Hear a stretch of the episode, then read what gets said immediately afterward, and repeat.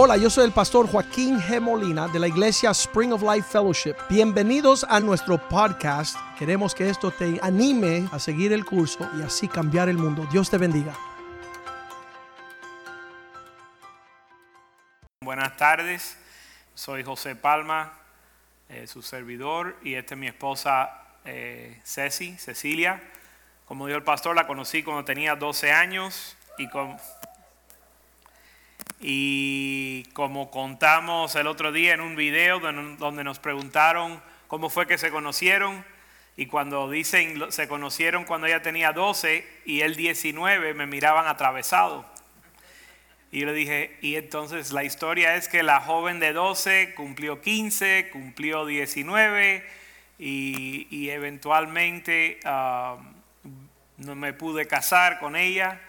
Este, tenemos cuatro hijas preciosas y es una mujer, ella es una mujer de Dios, ah, una ayuda idónea, una mamá excelente y ah, quiero que ella les, les salude.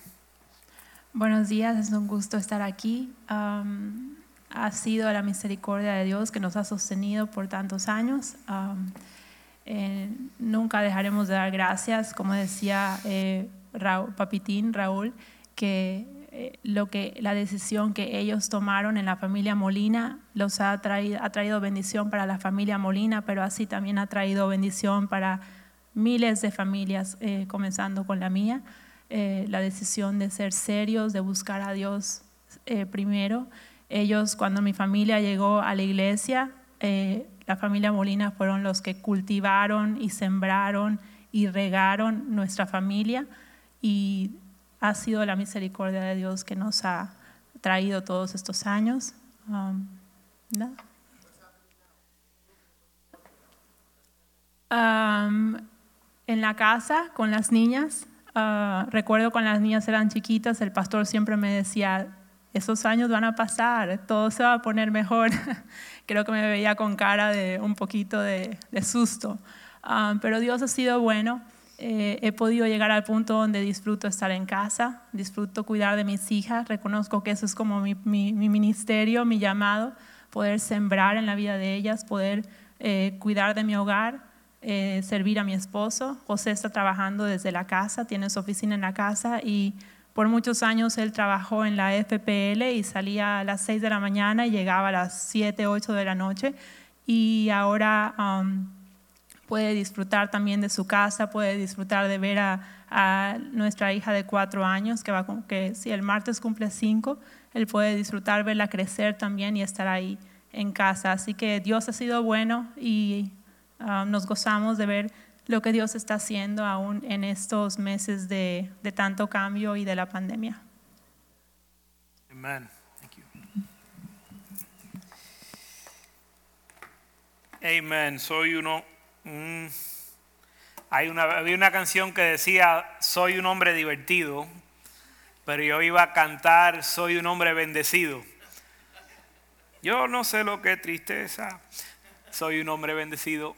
Amen. Um, realmente soy un hombre bendecido. Quería también, como mi esposa, honrar, uh, honrar al, al doctor Molina. Ellos, él dijo que él dejó un legado para sus hijos y sus nietos, pero él también dejó un legado, ha dejado un legado para, para nosotros y nuestra familia y para muchas familias. Ah, tres cosas que yo dije en el primer servicio, en su, él en su vida que han marcado mi vida, era y son su seriedad, su celo y su servicio al Señor. Yo creo que esos son quizás quizás no vamos a, vamos a decir tres características sumamente importantes, para no decir las más importantes, eh, tres características sumamente importantes para la vida de un hombre, seriedad, celo y el deseo de servir al Señor, porque muchos hombres son serios y muchos hombres son celosos para sus propios asuntos pero Él ha marcado, mi vida con su celo y con su seriedad para el Señor. Y así que Él ha dejado un legado para mí también. Y le doy gracias a Dios por eso. Espero yo, llegar a la edad de Él y poder dejar el mismo legado para otros. Amén. Vamos a orar. Padre, te damos gracias por esta tarde.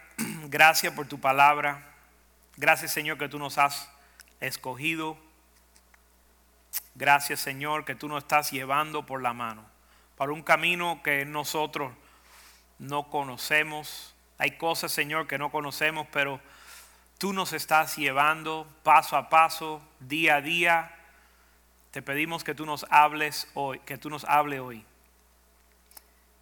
Que tu palabra penetre en nuestro corazón, penetre en nuestra mente y que nos cambie, Señor, que nos transforme para poder servirte, para poder conocerte más,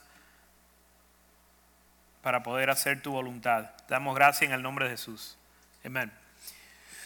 Amén. Um, el pastor, bueno, ya saben, antes de, entrar en el tema, ya saben que el tema general para el año, el pensamiento, es el camino de santidad y el pastor me pidió que compartiera con respecto a estar en nuestra asignación o en nuestra tarea en medio de ese ah, camino de santidad. Y primero quería profundizar un poco, desarrollar un poco el concepto de la santidad, porque muchos que vienen a la iglesia, yo mismo por muchos años, la idea de la santidad bueno, digámoslo así, yo vine de una iglesia, yo vine de la iglesia católica. Entonces, mi concepto de la santidad era algo ah, que yo no podía definir muy bien. Yo sabía que Padre, que Dios era santo, los padres eran santos, los santos son santos, uh, ya los santos católicos, ¿no? O sea, teníamos un concepto de santidad. Mm, como que es para lo, como que la santidad es algo de sacerdotes, la santidad es algo de monjas, la santidad es de los monjes y de personas eh, muy particulares. Um, pero si leemos, pero al venir a Cristo, escuchamos esa palabra de santidad. Dios dice, y Dios, Dios te dice a ti, ser santo porque como yo soy santo. So, vamos a poner eso como la primera, ah, el primer punto. Dios dice, Dios te dice a ti, no al sacerdote, no a la monja, Dios te dice a ti, ser santo, tú, usted que me está escuchando ahora, Dios dice, le dice, ser santo como yo soy santo. Es el llamado de Dios para tu vida. Tal vez no lo entiendes, pero Dios dice ser santo como yo soy santo. Entonces cuando yo escuchaba eso, yo me preguntaba, quería entender, bueno, ¿qué es la santidad? ¿Qué significa santidad? Y si leemos en la Biblia y estudiamos la definición de la santidad, la santidad no es nada más que ser apartado para Dios. De nuevo, gracias. La santidad es ser apartado para Dios. Entonces Dios le dice a usted y Dios me dice a mí.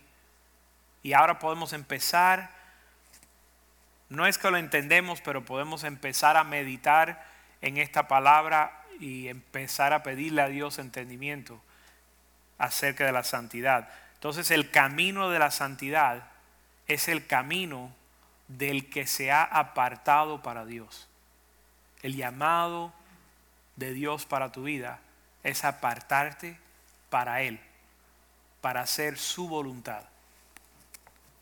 Ahora, quiero leer un poco, si podemos ir a Isaías 35, ah, solo para repasar, para donde describe este camino de santidad. Vamos a Isaías 35, en pantalla. Dice, se alegrarán el desierto y la, soledad, el yermo se gozará y florecerá como la rosa. Está hablando del camino de santidad. Vamos, déjame leerlo de nuevo, el, el uno otra vez. Se alegrará el desierto, donde no hay nada, donde hay sequía, donde hay necesidad, donde hay calor, donde hay sequedad, dice, se alegrará y la soledad, el yermo se gozará. Donde hoy hay un desierto,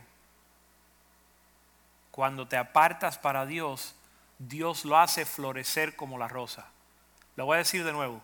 En el, cuando tú te apartas para Dios, que es el camino de santidad, cuando nos apartamos para Dios, Dios hace que tu desierto y tu soledad, de ahí salga gozo y florecerás como la rosa. Verso 2. Florecerá profusamente una abundancia de vida en el camino de santidad.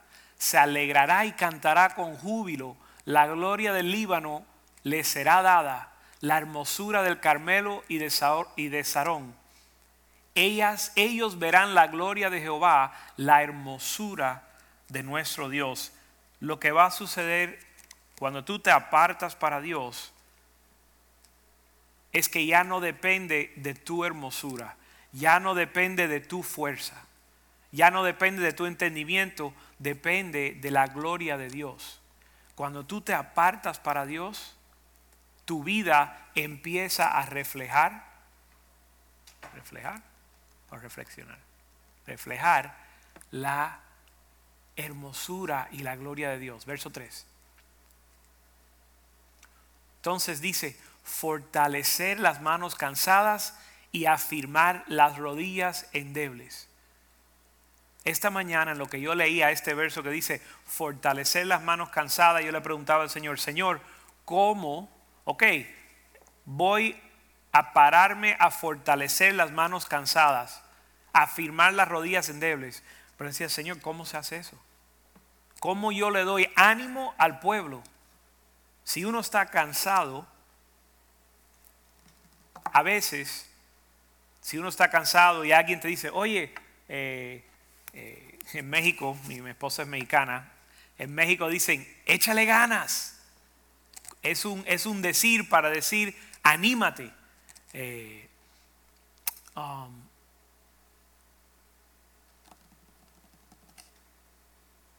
estoy pensando cómo lo decimos los cubanos en mi mente escucho a mi papá decir, ponte para tu número, que no es tanto, es como que anímate y corrígete. Pero el caso es que a veces cuando uno le falta fuerza, le falta ánimo, basta con decirle, ah, oye, échale gana, anímate, ponte para tu número, eh, arregla, eh, afírmate. Pero a veces, cuando ya estamos cansados, cuando ya, ya no nos queda fuerzas, ya no es suficiente simplemente decirle a alguien, anímate, o oye, todo va a estar bien. A veces con eso uno se anima, pero a veces necesitamos más. Y yo sentí esta mañana que cuando el Señor está hablando de fortalecer las manos cansadas, esto no es algo ligero. Estamos hablando que gente está pasando, tal vez usted no, pero yo sé que alguien está pasando un tiempo difícil. Yo sé que hay alguien que está necesitado de fuerza. Y, yo decía, Señor, ¿cómo es que animamos al pueblo a cobrar fuerza? Verso 34. Digo, verso 4, perdón. Decid a los, decid a los de corazón apocado, esforzaos y no temáis he aquí, y en otra traducción dice, porque, o sea, eh, decir a los corazones apocados, esforzados, no temáis, porque he aquí, vuestro Dios viene con pago y Dios mismo os salvará. ¿Cuál es el ánimo que le puedo dar? Que Dios es el que te va a salvar. Dios es el que va a entrar a tu realidad y se va a mostrar con mano poderosa no se trata de tu fuerza, no se trata de tu entendimiento, no se trata de lo que usted puede inventar o maquinar. Esfuérzate, no temas, porque Dios va a obrar por ti.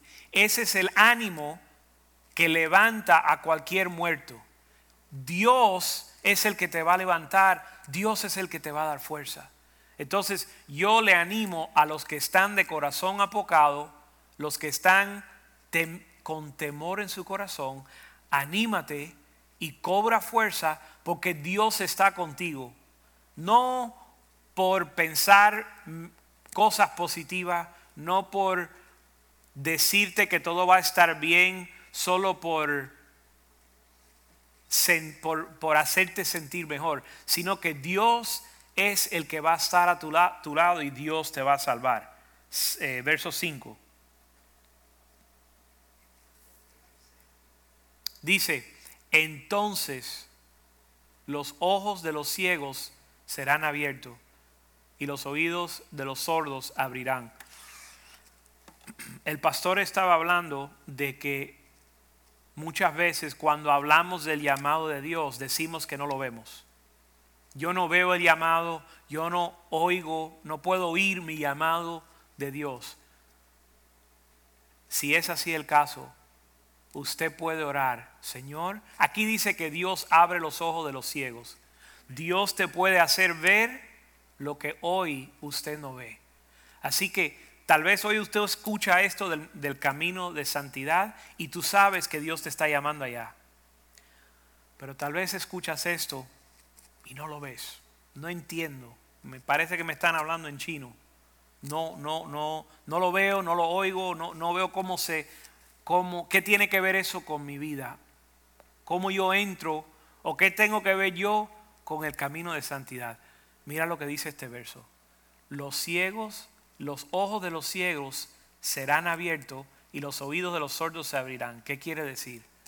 Que aunque usted no lo ve ahora,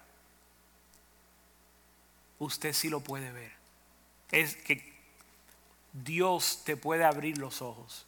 Aunque usted no escuche el llamado de Dios, Dios quiere destapar y abrir tus oídos. Pídele a Él.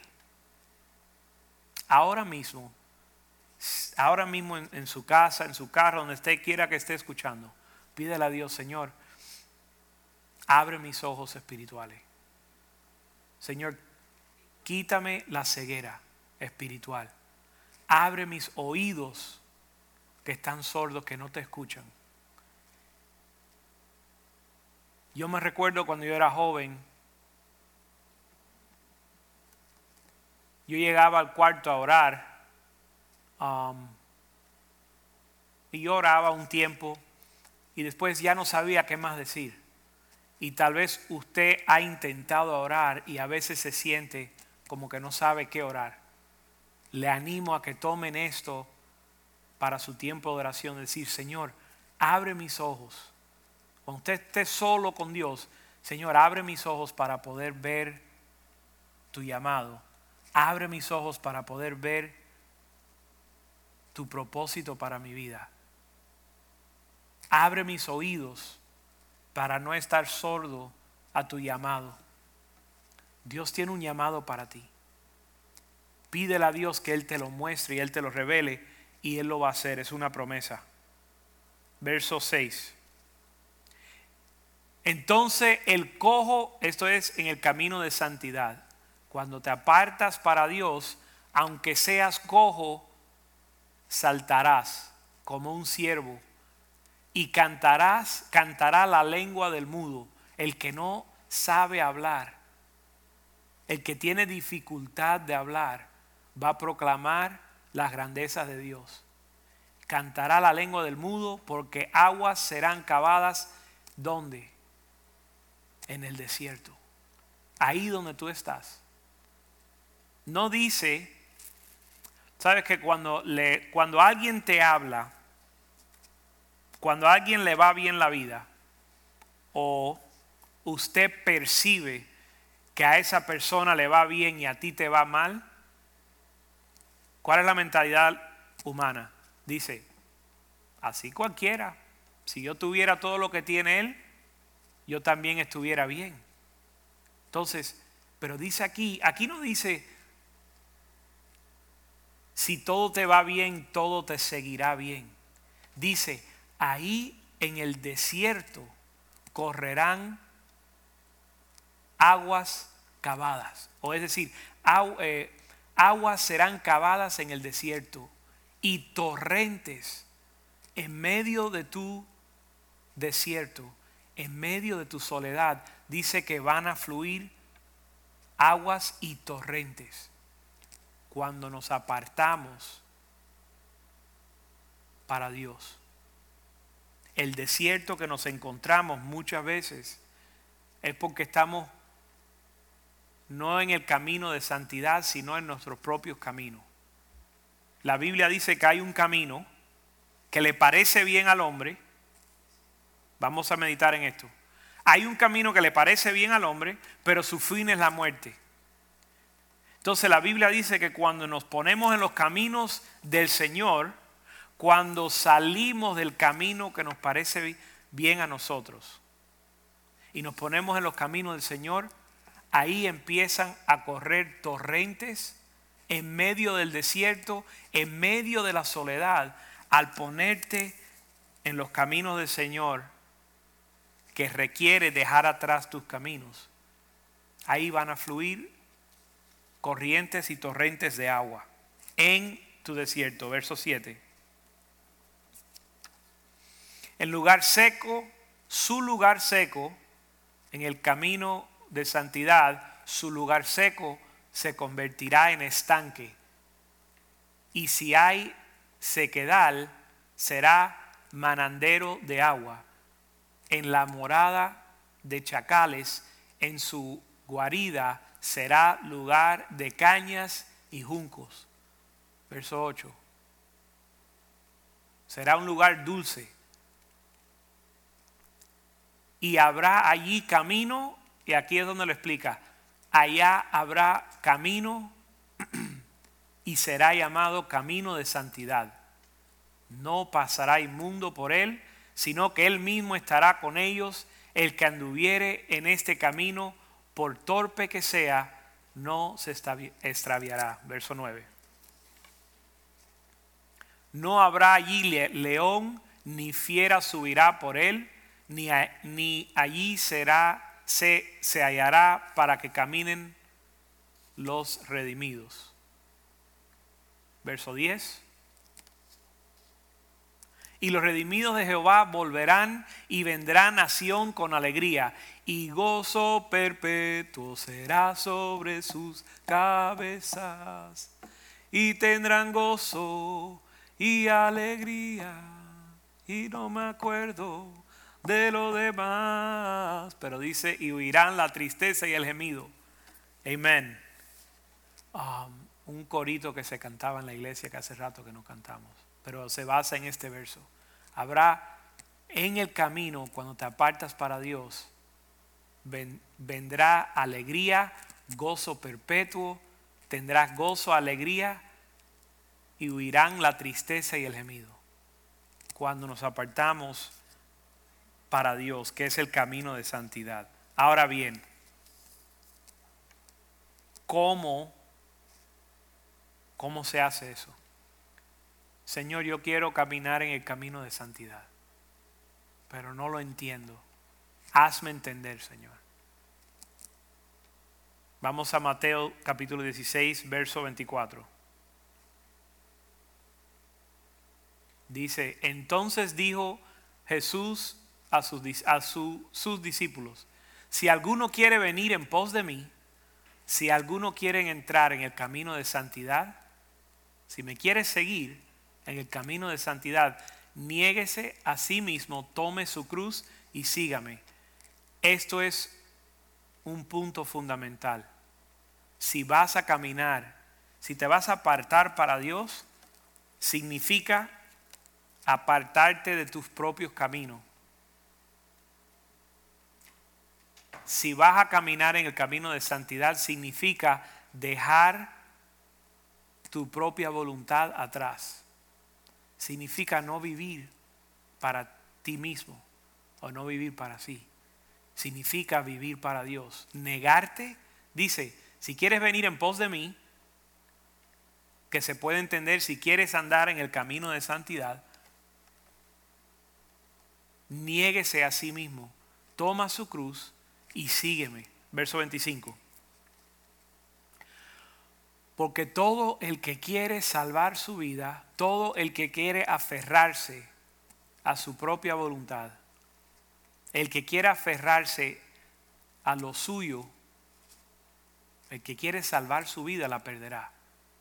Y todo el que pierde su vida por causa mía, todo el que se aparta aún de sus propios caminos, todo el que se aparta de su propio entendimiento, de sus propios deseos, por causa de mí, hallará su vida. Verso 26. Porque ¿qué aprovechará al hombre si ganará todo el mundo y perdiera su alma? ¿O qué recompensa dará el hombre por su alma? Verso 27. Porque el Hijo del Hombre vendrá en la gloria de su Padre y con sus ángeles y pagará cada uno conforme sus obras.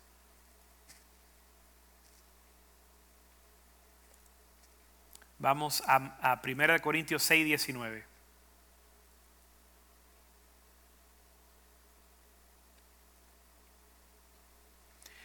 Dice,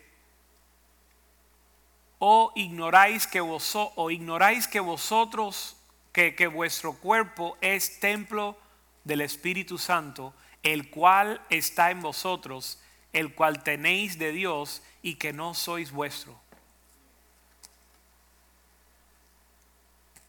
Aquí la Biblia claramente te dice que tu vida no es tuya. En inglés dice, tu cuerpo y tu espíritu son del Señor. Ah, mira, lo dice, lo dice así. O ignoráis que vuestro cuerpo es templo del Espíritu Santo, el cual está en vosotros. En inglés dice, tu cuerpo y tu espíritu son del Señor, no sois vuestros. Quiero que quede claro hoy yo creo que Dios quiere que usted entienda hoy que tú no te perteneces, ya tú no te perteneces. Verso 20. Porque fuiste comprado por precio.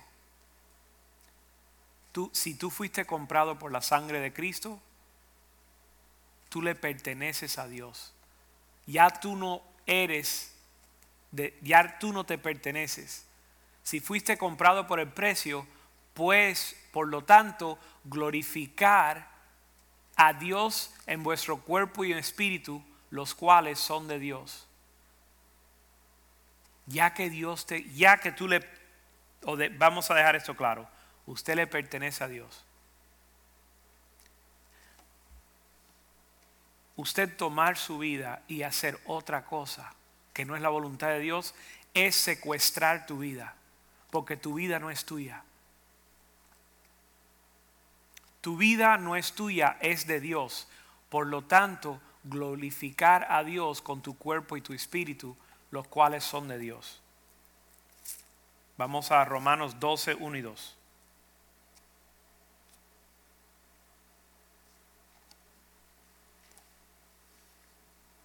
Aquí dice, hermanos, os ruego por la misericordia de Dios que presentéis vuestros cuerpos en sacrificio vivo, santo y agradable, que es vuestro culto racional. Dice aquí que somos llamados a presentar nuestra vida, nuestro cuerpo como sacrificio vivo.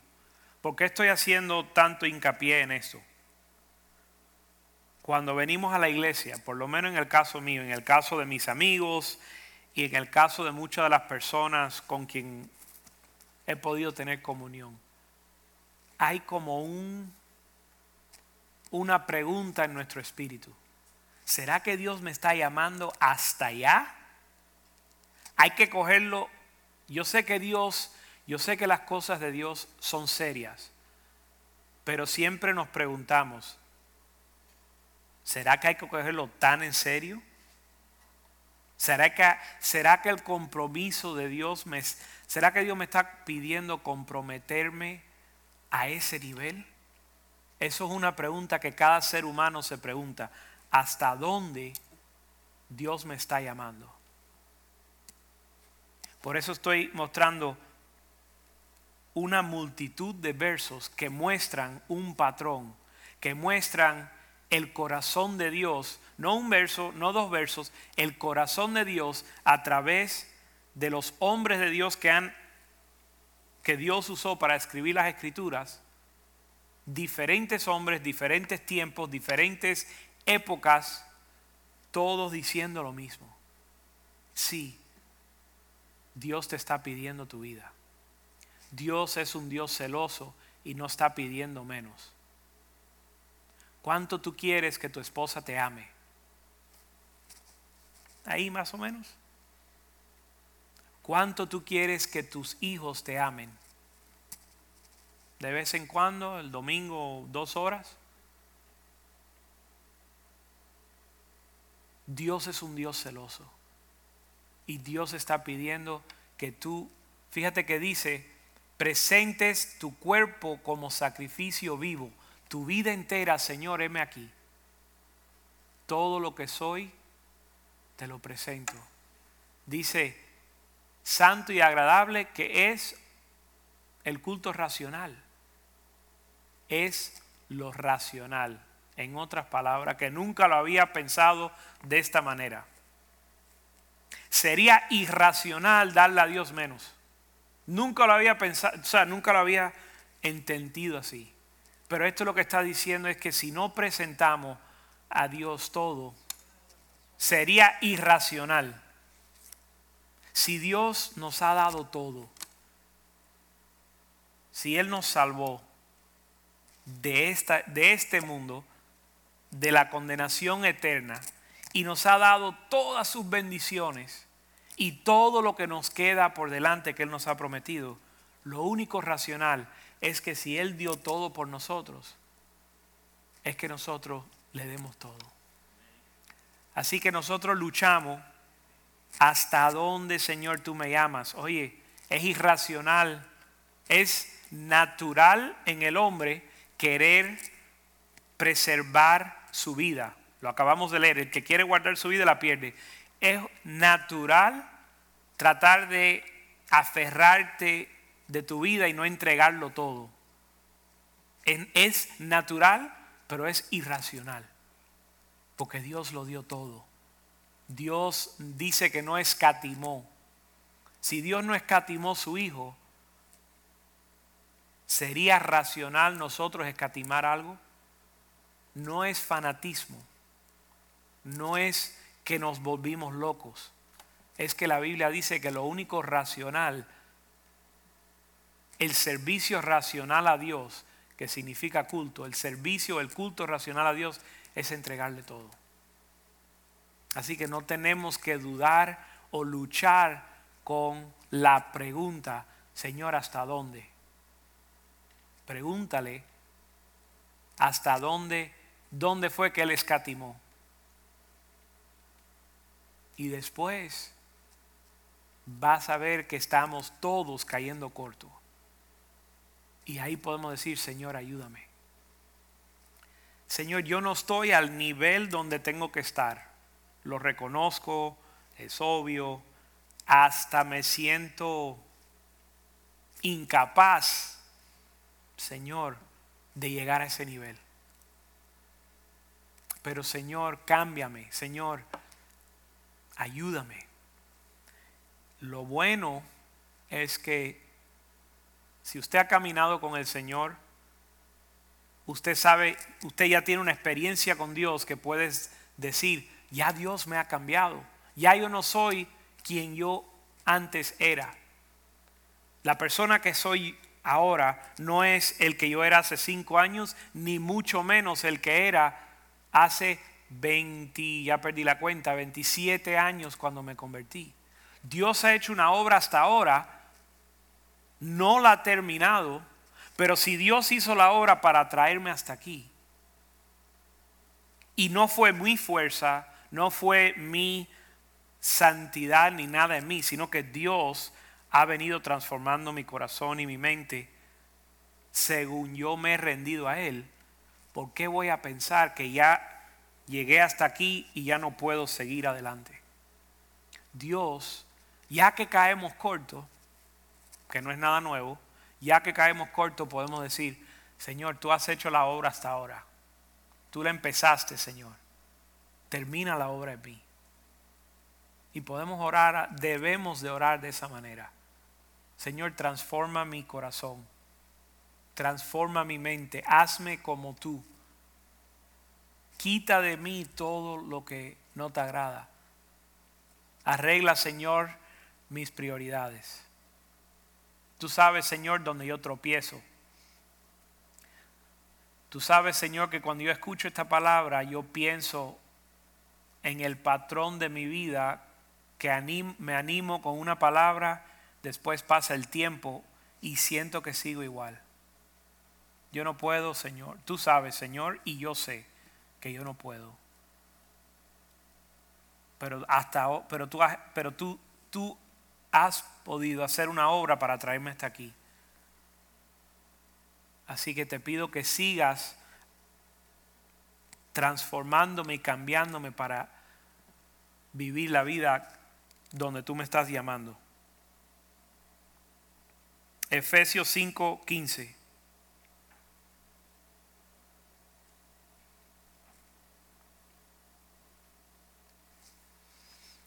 Mirad pues con diligencia cómo andéis, no como necio, sino como sabio. 16.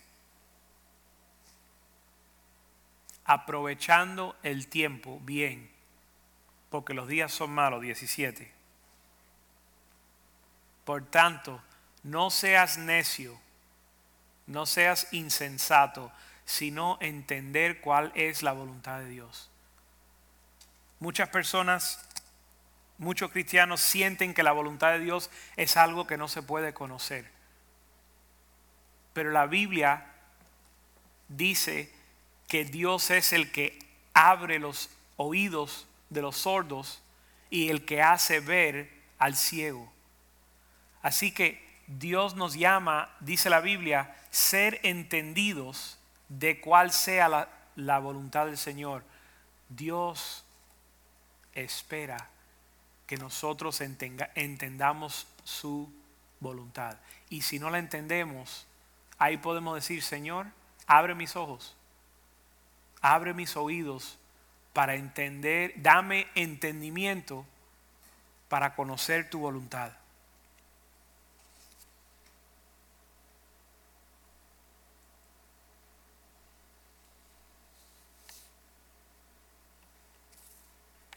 Primera de Juan 2.15.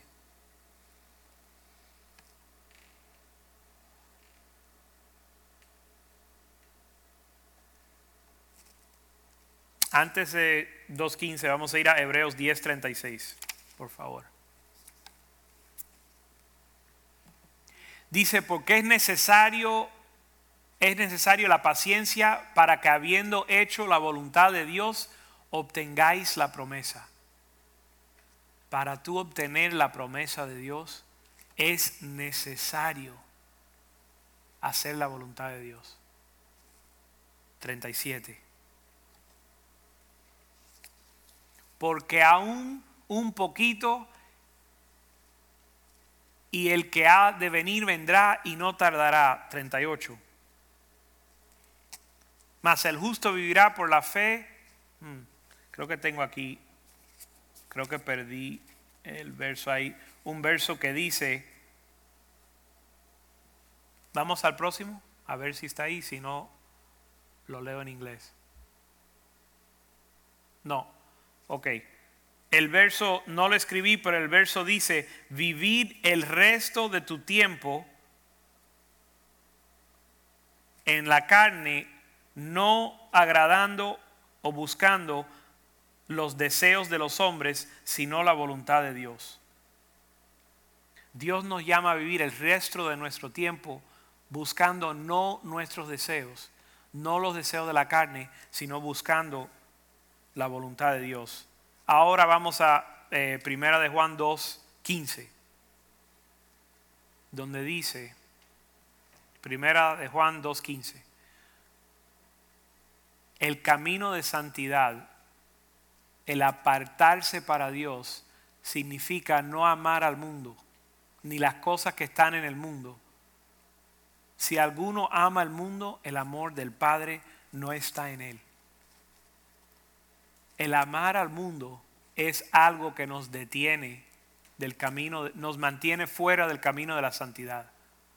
El camino de la santidad es apartarnos para Dios, que significa apartado de las cosas del mundo. Verso 16. Porque todo lo que hay en el mundo, los deseos de la carne, los deseos de los ojos, la vanagloria de la vida, no provienen del Padre, sino del mundo. Si nosotros estamos buscando los deseos de la carne, los deseos de nuestros ojos, la vanagloria de esta vida, nada de eso viene de Dios. Podemos examinarnos para decir, Señor, ¿qué estoy buscando? ¿Qué es lo que, en qué se ocupa mi mente? Señor, mi mente se ocupa, realmente mi mente se ocupa de los asuntos tuyos o mi mente está ocupada en lo que desean mis ojos, en la vanagloria de esta vida y los deseos de la carne, nada de eso, sabemos que nada de eso viene del Señor. Verso 17. El mundo pasa, sus deseos pasan, pero el que hace la, de la voluntad de Dios permanece para siempre. De nuevo, Dios te quiere marcar hoy para que usted esté convencido de que usted es llamado a hacer la voluntad de Dios. Mateo 16, 21. Ok, esto es bien interesante. Vamos a saltar, ya leímos el 24, vamos a saltar allá y después vamos a retroceder. Mateo 16, 24. Les quiero recordar que leímos esto al principio, donde dice, ¿se acuerdan que dijimos? Jesús dijo a sus discípulos, si alguno quiere venir en pos de mí, niéguese a sí mismo, toma su cruz y sígame. ¿Se acuerdan de esa conversación que tuvo Jesús con sus discípulos? Ahora vamos a ver qué fue el contexto, qué estaba sucediendo justo antes de que Jesús dijo, el que quiere venir en pos de mí, niegues a sí mismo, toma su cruz y sígueme. ¿Cuál era el contexto de esta conversación? Vamos al 21. Dice, desde entonces Jesús, comenzó Jesús a declarar a sus discípulos que le era necesario ir a Jerusalén, padecer mucho de los ancianos, de los principales sacerdotes y los escribas y ser muerto y resucitar al tercer día. 22. Entonces Pedro, tomándolo aparte, comenzó a reconvenirle diciendo, Señor, ten compasión de ti, en ninguna manera esto te acontezca, porque dijo que tenía que sufrir y morir. Entonces Pedro dice, Jesús, ten compasión de ti mismo. De ninguna manera que te acontezcan estas cosas. Y mira la respuesta de Jesús. Jesús volviéndose a Pedro le dijo, quítate delante de mí, Pedro. No, le dijo, quítate delante de mí, Satanás. Me eres tropiezo porque no pones la mira en las cosas de Dios, sino en las de los hombres. Estamos hablando de Pedro uno de los líderes más importantes de la iglesia y Jesús le llamó, le dijo, quítate de mí, de delante de mí, Satanás. Pedro, me eres tropiezo, ¿por qué? Porque no pones la mira en las cosas de Dios, sino en las de los hombres. Para Jesús le era necesario hacer la voluntad de Dios es necesario que usted y yo, no es opcional, no hay otro plan, no es una de varias opciones o vías. Para Jesús y para nosotros es, para Jesús era y para nosotros es necesario hacer la voluntad de Dios. Dios le iba a dar la victoria a Jesús sobre la muerte. Escuchen, Dios estaba a punto de darle, el plan de Dios era darle la victoria a Jesús y a través de Jesús a la humanidad sobre la muerte y sobre el pecado. Estaba en juego la condenación del mundo, la vida eterna y Pedro mete su mano y dice, ten compasión de ti. Porque Pedro no pudo ver más allá del dolor, no pudo ver más allá del pago a ver la recompensa. Pedro se quedó en el sufrimiento y la muerte. Pedro no pudo poner su mira, su mirada en el resultado, en el propósito de Dios, que era la salvación del mundo, quitarle el, al aguijón su muerte, a, a quitarle a la muerte su aguijón, quitarle las llaves del Hades a Satanás, es lo que Dios estaba queriendo hacer, pero Pedro, como buen ser humano, como nuestra naturaleza, como en nuestra naturaleza, estaba él lo único que escuchó fue sufrir, morir, de ninguna manera te acontezcan estas cosas. Y Jesús le dijo, Satanás, a Pedro le dijo, oye Satanás, quítate delante de mí, eres tropiezo porque estás poniendo tu mira en las cosas no de Dios, sino de los hombres. Entonces, la pregunta que nos tenemos que hacer, ¿en qué estamos poniendo nuestra mirada? ¿Tenemos nuestra mirada en lo que Dios quiere hacer? Cueste lo que cueste. ¿O tenemos la mirada puesto en evitar? ¿Cómo, cómo era Pedro? Vamos a ver cómo evitamos, cómo esquivamos el dolor y la muerte. Pero cuando hacemos eso, o cuando, vamos a decirlo así, cuando Pedro hizo eso, Jesús le, llamó Satanás. Ahora nosotros tenemos que evaluar, y nos trae a evaluar nuestra vida, dónde está nuestra mirada. Ahora, otra cosa interesante de este verso es que dice, pone, dice, porque pone, no pones la mira en la cosa de Dios, sino en los hombres. Um, en inglés, en español, yo no sé si esta palabra existe, pero en Miami existe, setear. En inglés es poner, poner. Um, tú pones un destino en el GPS. Tú pones, tú marcas un destino en una brújula. Tú marcas una temperatura en un termostato. Tú lo tienes que marcar. En nuestra, nuestra mira, muchas personas viven de acuerdo al soplo del viento. Hoy se sienten así, mañana se sienten asado, el, doctor estaba hablando de que 48 años, médico eh, de mucha influencia, de mucho um, éxito, una familia próspero y a los 48 años decía, ¿qué estoy haciendo con mi vida? Y así somos los seres humanos sin cuando no tenemos el destino que Dios nos ha marcado. Podemos pretender hacer muchas cosas, pero al final no sabemos ni a dónde vamos. Dice la Biblia que tenemos que poner nuestra mirada. No es que no es que nuestra mirada se va con cualquier distracción. Hay un en cubano decimos muñequito, unas animaciones, caricaturas en, el televisor ah, que veían mis hijas que había un perro, que el perro era un buenazo y andaba y el, cada vez que el dueño iba llevando al perro, el perro iba con el dueño muy fiel, muy leal, hasta que venía una ardilla.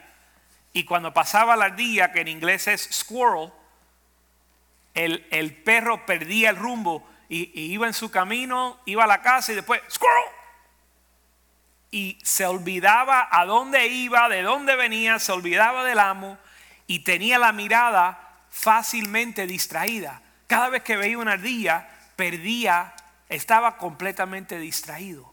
Entonces, la Biblia dice que nosotros tenemos que poner, tenemos que nosotros determinamos dónde está nuestra mirada. Entonces nosotros tenemos que evaluar, Señor, ¿estoy siendo yo intencional con mi vida? ¿Estoy despertando día a día con un propósito, con una intención de servirte? ¿O estoy viviendo cada mañana cayendo atrás a la primera ardilla que veo? Cayendo atrás a lo que sopla, como sopla el viento, ahí voy yo. Lo que está de moda, lo que dicen las noticias, lo que dice la política, lo que dice el vecino, lo que dice el jefe. ¿En qué estamos poniendo nuestra mira? Primeramente, nosotros, Dios no nos ha llamado a estar distraídos con cualquier cosa que nos atraviesa. Y segundo, Dios nos llama a poner nuestra mirada no en las cosas de los hombres.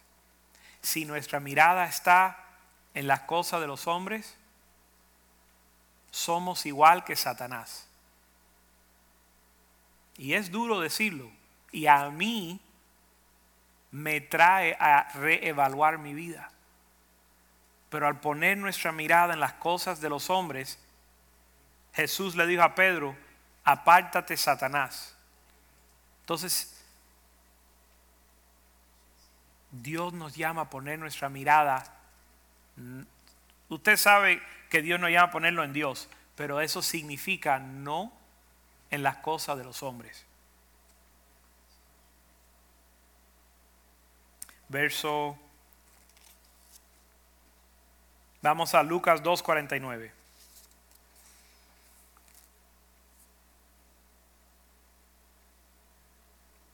Aquí Jesús dijo, entonces le dijo a sus padres, era sus padres, ¿por qué me buscabas? No sabíais que en los negocios de mi padre es, me es necesario estar. De nuevo, que no le quede duda que tú tienes que estar en los negocios de tu padre. Aquí no hay otro plan, aquí no hay otra opción. No pierda su vida, no pierda su energía, no pierda su fuerza en cualquier otra cosa, es necesario estar en los negocios de nuestro Padre. Ya tú no te perteneces, sino que tú le perteneces a Dios. ¿En qué negocios andas tú ahora? Que es una le hago la pregunta y me hago la pregunta. Juan 4:32.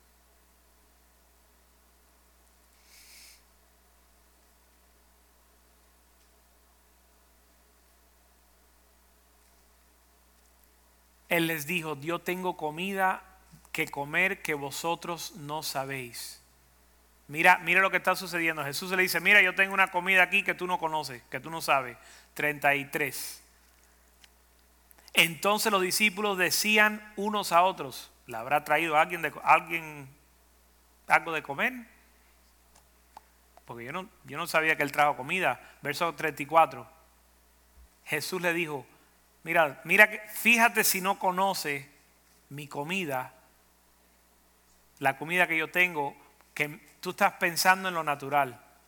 Tú estás pensando en un sándwich, tú estás pensando en un bistec, tú estás pensando en un plátano. Pero mi vida es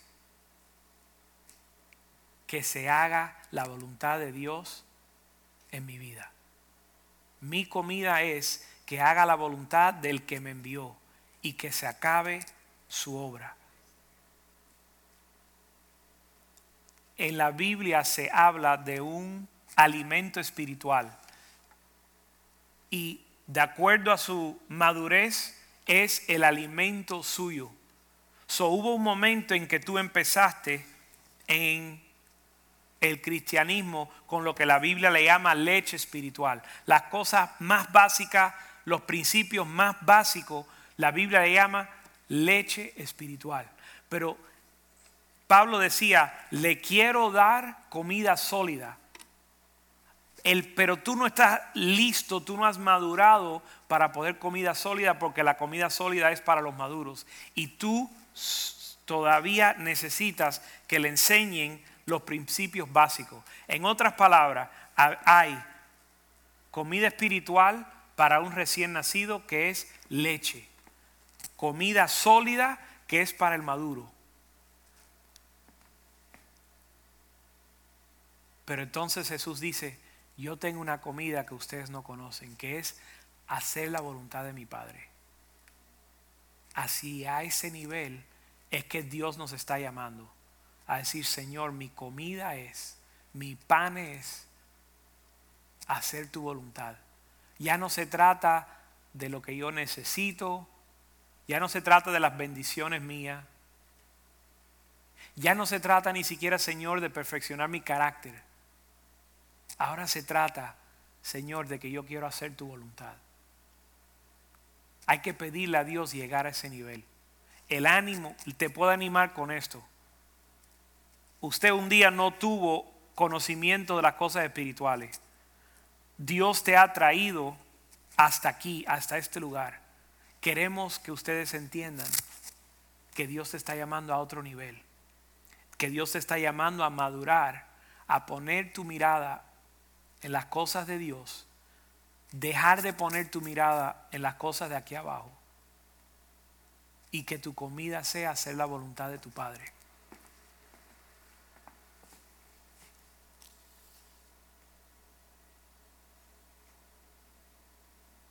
Vamos a Hebreos 10:5.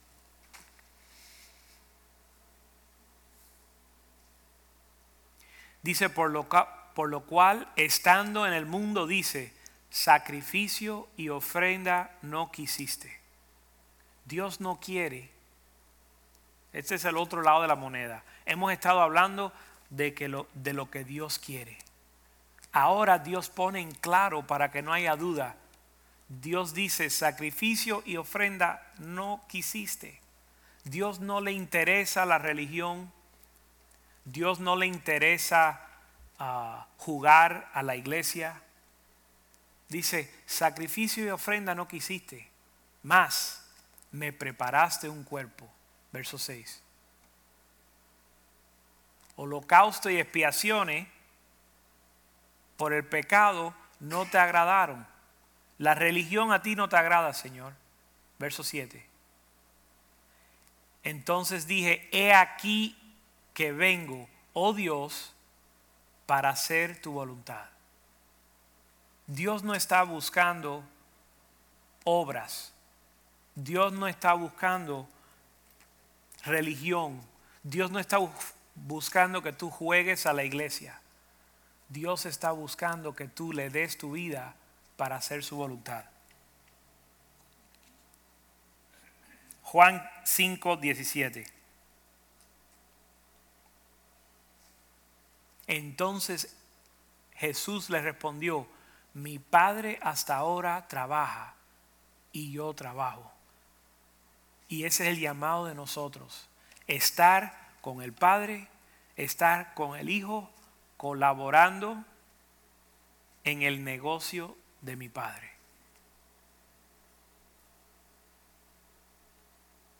Juan 5:19, dos versos más y concluimos. 5:19.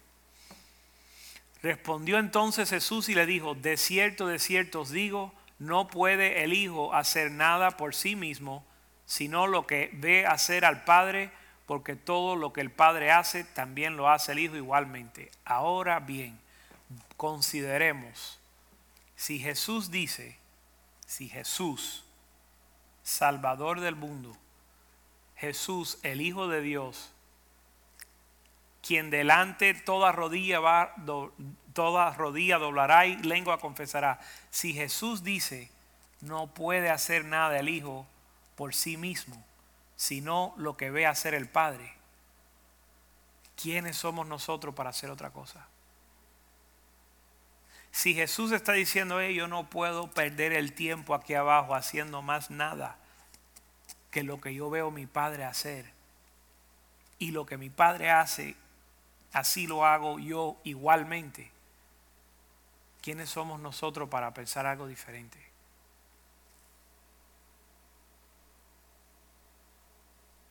Verso 20.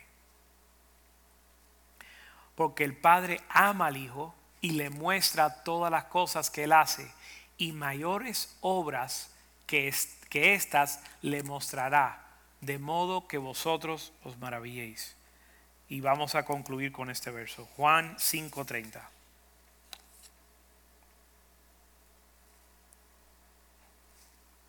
No puedo yo hacer nada por mí mismo, ni usted puede hacer nada por sí mismo. Según, y este es el, en el camino de santidad, usted no hace nada por sí mismo, sino que según lo que oyes de Dios, según lo que Dios te revela, así juzgas. De esa manera tu juicio será justo, porque no estás buscando tu voluntad, sino la voluntad del Padre. Amén.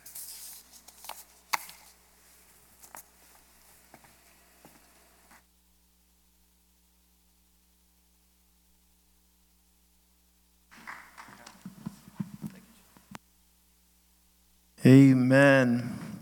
Palabra del Señor en el día del Señor, del siervo del Señor. Y realmente el Dios nos dijo que su palabra sería lámpara a nuestros pies.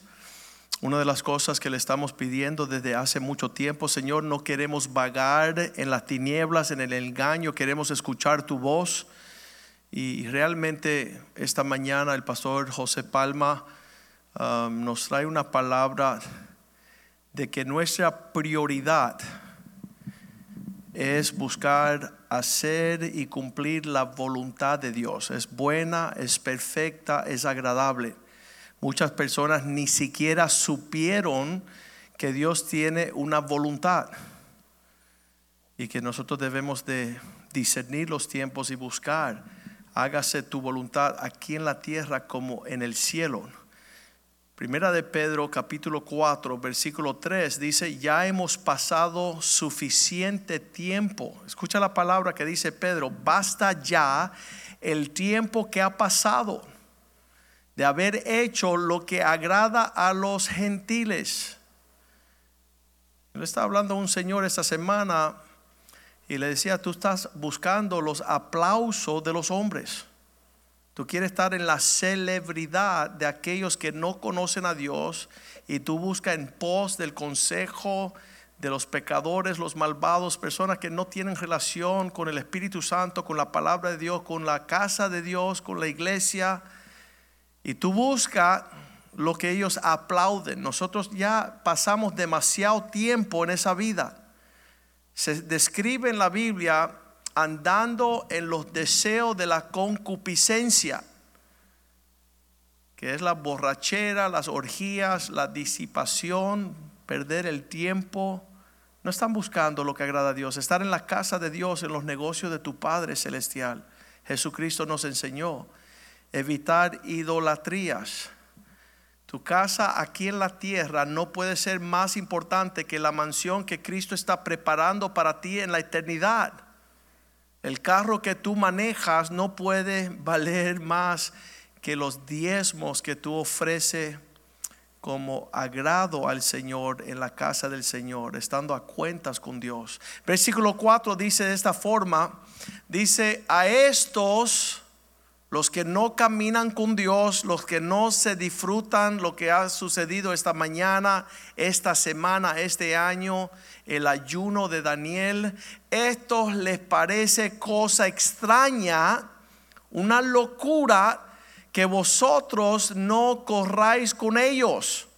Oye, ¿por qué no fuiste a la fiesta? El otro día estaba con un señor y él decía, yo, yo soy religioso, yo yo soy hombre cristiano, pero ¿sabes lo que sucedió? Pasó un amigo ayer, ahí cuando yo estaba hablando con él y él me está diciendo que es cristiano y pasa un amigo y dice, te vi el viernes emborrachado.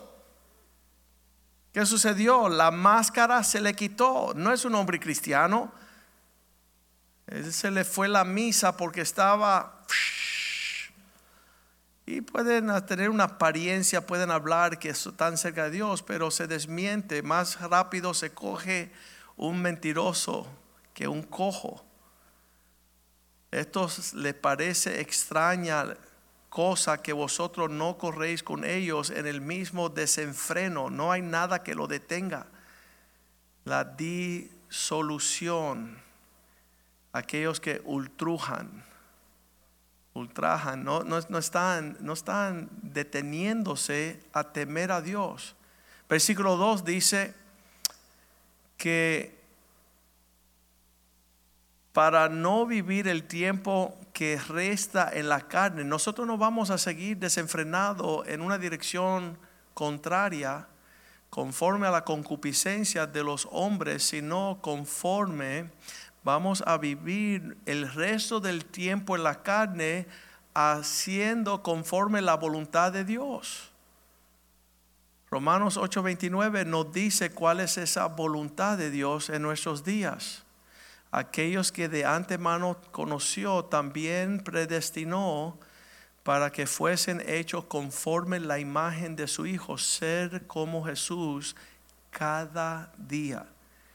Así que hoy la palabra de Dios ha sido bien clara. No podemos hacer la voluntad de Dios si seguimos en nuestro propio pensamiento. Si tenemos pensamientos terrenales, metas terrenales, son cosas pasajeras, temporales, no son conforme la eternidad. El obispo Wellington Boone dijo unas palabras bien tremendas que están estremeciendo que no es lo que estamos pasando, sino cómo lo pasamos. No es la circunstancia en que tú estás, como que tú puedas enfrentar esas circunstancias en la forma que agrada a Dios. Y eso es lo que buscamos en todo tiempo. La voluntad de Dios es agradar a Dios, nuestro Creador. Así que nos veremos el miércoles. Estamos gozosos de ver que todavía hay personas cuyo corazón están mirando a las alturas. Porque no importa lo que está sucediendo en la tierra, sabemos lo que dice la Biblia, el cielo y la tierra pasarán, mas aquellos que hacen la voluntad de Dios permanecerán para siempre. Padre, te damos gracias por tu bondad. Te damos gracias que hemos terminado ya con este día, el 31, el mes de enero del 2021. Declaramos que a partir de este tiempo en adelante, tu gracia será derramada en nosotros con mayor abundancia, que donde aumenta el pecado, sobreabunda tu gracia. Declaramos, Señor, que tu bendición es mayor que lo, las malas noticias. Declaramos que tus propósitos de buenas obras que fueron hechas de antemano no detienen el cumplir tu propósito sobre la vida de tu pueblo. Declaramos que este año será un año de victoria, de excelencia, de un camino de santidad, de estar en la asignación de Dios, en la misión que Él ha separado para aquellos que están separados para ti. Ayúdanos a caminar en santidad. No es una obra religiosa, no es el esfuerzo de la carne ni la voluntad del hombre, sino que es tu deseo que el que te conozca sea santo como tú eres santo. Apártanos para tus propósitos, que estemos en tu asignación en los últimos días, que seamos tu novia, la iglesia. Tú has dicho que tú vas a edificar tu iglesia y las puertas del infierno, del infierno no prosperarán contra ellas. Apártanos, oh Dios, de las cosas que manchan, apártanos de aquello que ensucia nuestras vestimentas. Termina la obra que has comenzado. Estamos confiados de que tú harás mucho más abundante de lo que esperamos o pedimos en este día. Te bendecimos en el nombre de Jesús. te glorificamos y te adoramos. Gracias, oh Dios. Amén y amén. Dios le bendiga. Nos veremos el miércoles. No se pierda nuestro servicio entre semana. Y mientras tanto, busquen estar en la asignación de Dios para este año. Saludos. Les queremos un abrazo. Bendiciones.